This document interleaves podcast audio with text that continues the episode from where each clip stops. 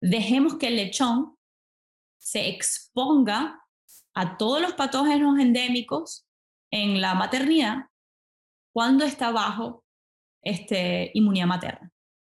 Lo que hemos observado es que si ustedes aplican un antibiótico ah, de larga duración antes de los 10 días, puede ser que esto eh, interfiera, no se colonice el lechón con estos, estos eh, patógenos, no desarrolle una inmunidad activa y luego cuando entra en el, en el sitio 2 o en, en el destete, caen estos anticuerpos maternales y el lechón no ha podido desarrollar esos valiosos anticuerpos este, ah, para poder combatir la enfermedad o, resistir la enfermedad en esta, en esta etapa. ¿sí? Entonces, es sumamente importante que el lechón genere inmunidad activa eh, y que se exponga de manera controlada a estos patógenos en la maternidad.